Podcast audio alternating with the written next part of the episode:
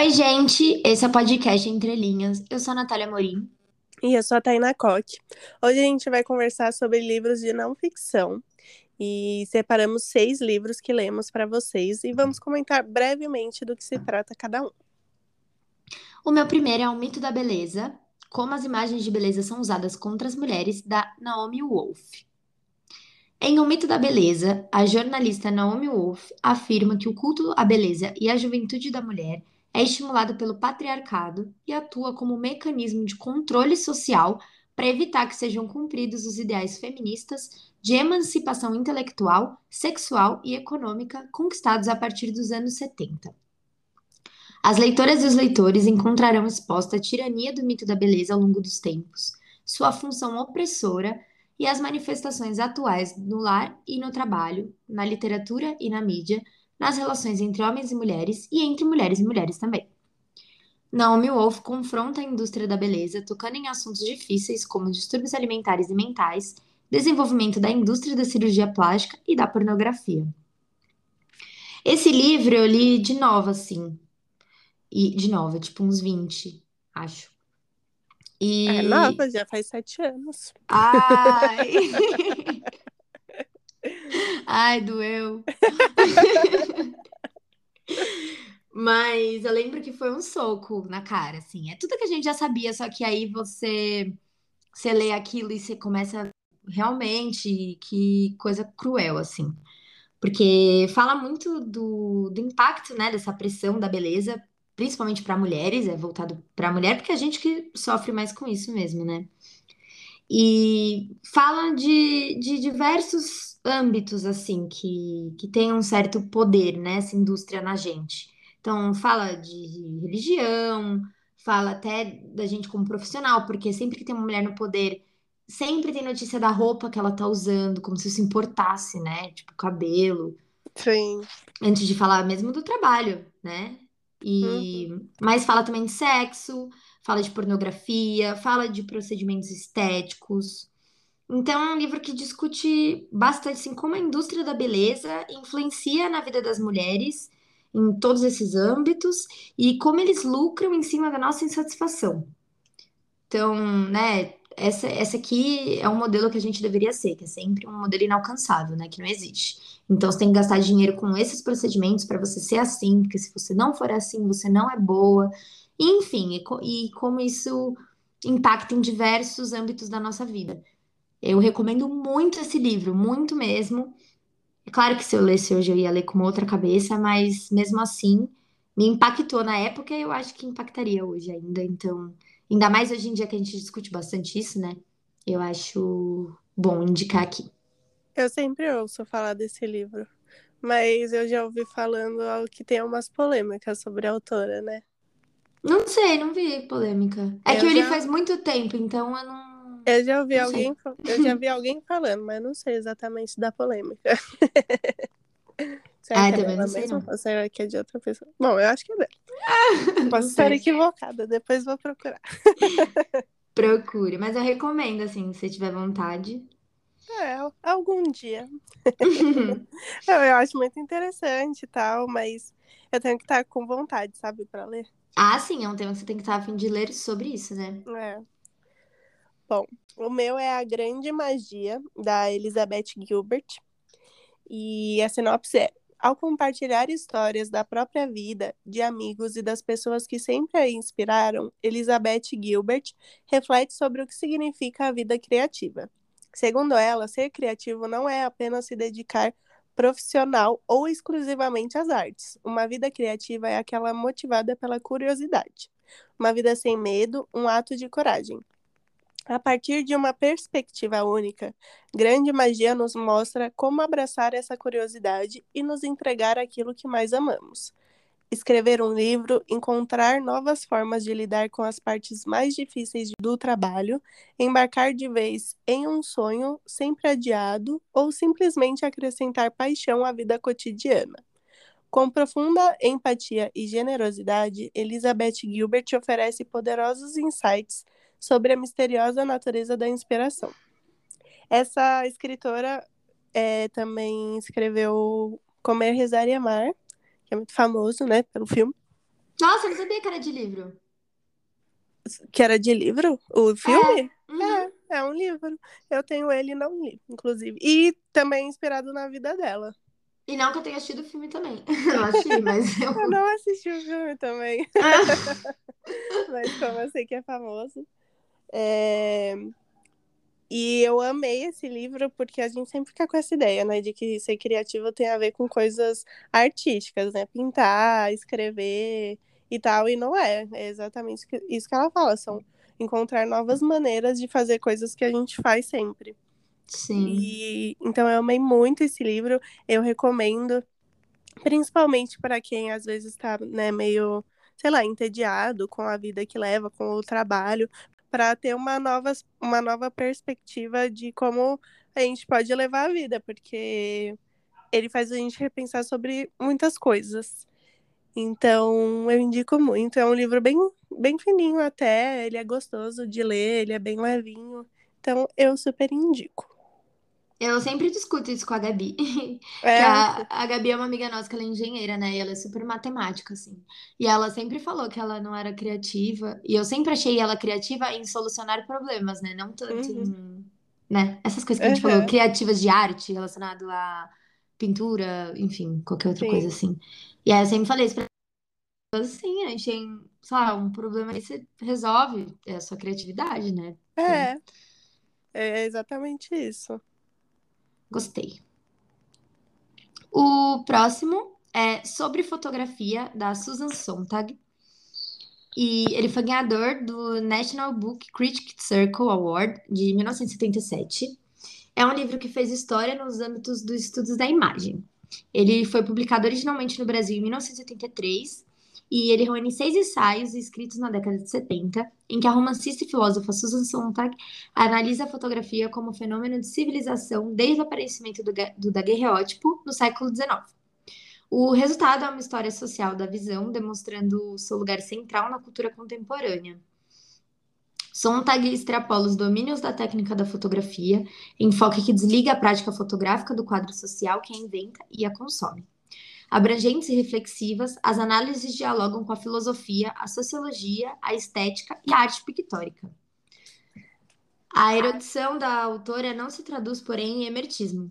Seu estilo é simples, direto, leve e sedutor, marca de uma das mais atuantes intelectuais da atualidade. Aí, abre aspas. A realidade como tal é redefinida pela fotografia, fecha aspas. Escreve ela ao discutir as relações entre os acontecimentos e as imagens produzidas a partir deles. Sontag mostra como as noções de fato e representação se embaralham nas sociedades industriais e consumistas, onde tudo existe para terminar numa foto. Esse livro, como né, eu falei, foi escrito na década, mas é uma discussão muito atual, porque hoje todo mundo tem um celular, né?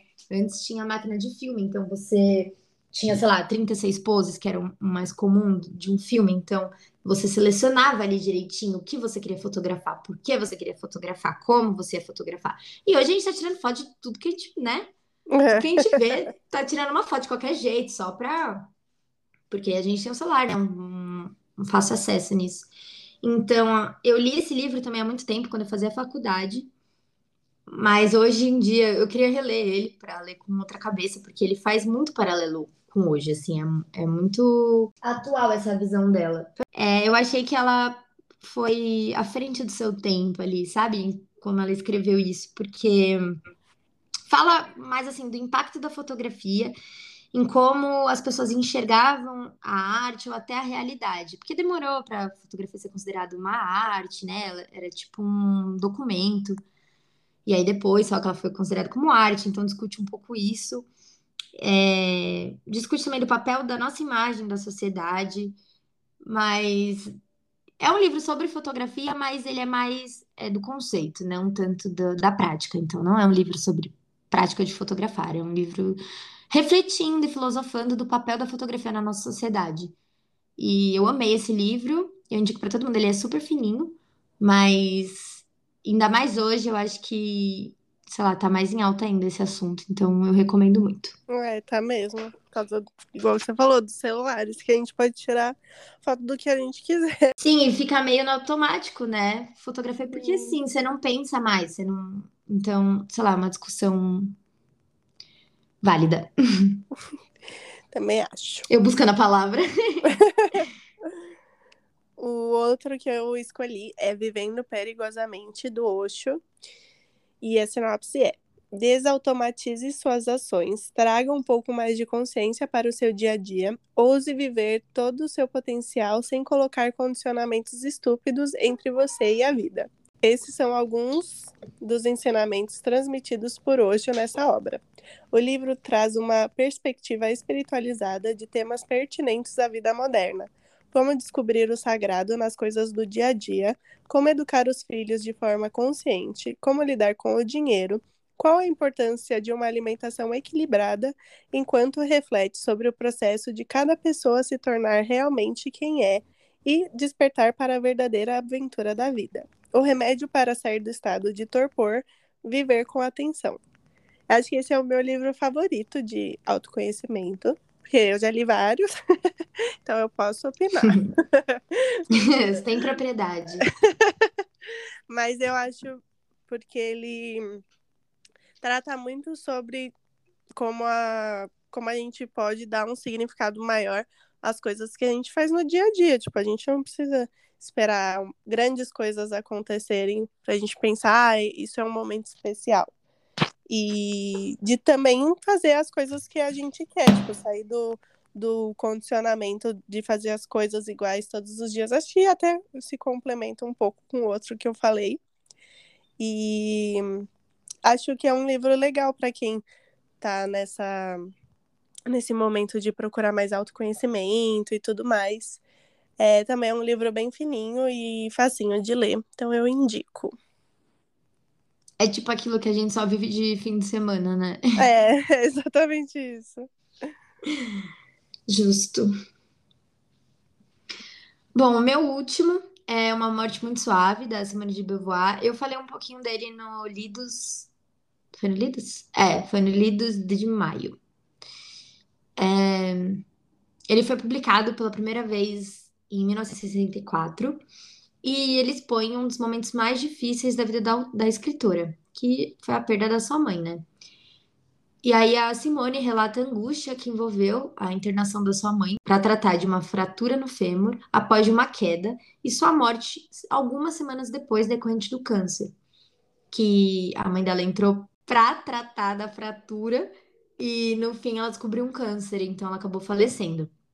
E aí, durante as semanas do hospital, a Simone faz uma importante e impactante reflexão sobre corpo, velhice, vida, morte e existência. E esse é um assunto também, quem me conhece sabe que eu sou muito bugada, assim, com morte. Eu fico meio pirada, assim. Sofro muito, enfim. Então é um assunto que, que me interessa um pouco e aí, quando eu li esse livro, eu não esperava nada, assim, mas eu fiquei muito impactada a forma como ela vai relatando os dias e ela tinha que ir menti mentindo para a mãe, porque a mãe não sabia que tinha câncer e ela não queria falar, né? Então, mãe, você não tem mais o que fazer, você, você vai morrer. Então, elas fingiam que era do fêmur.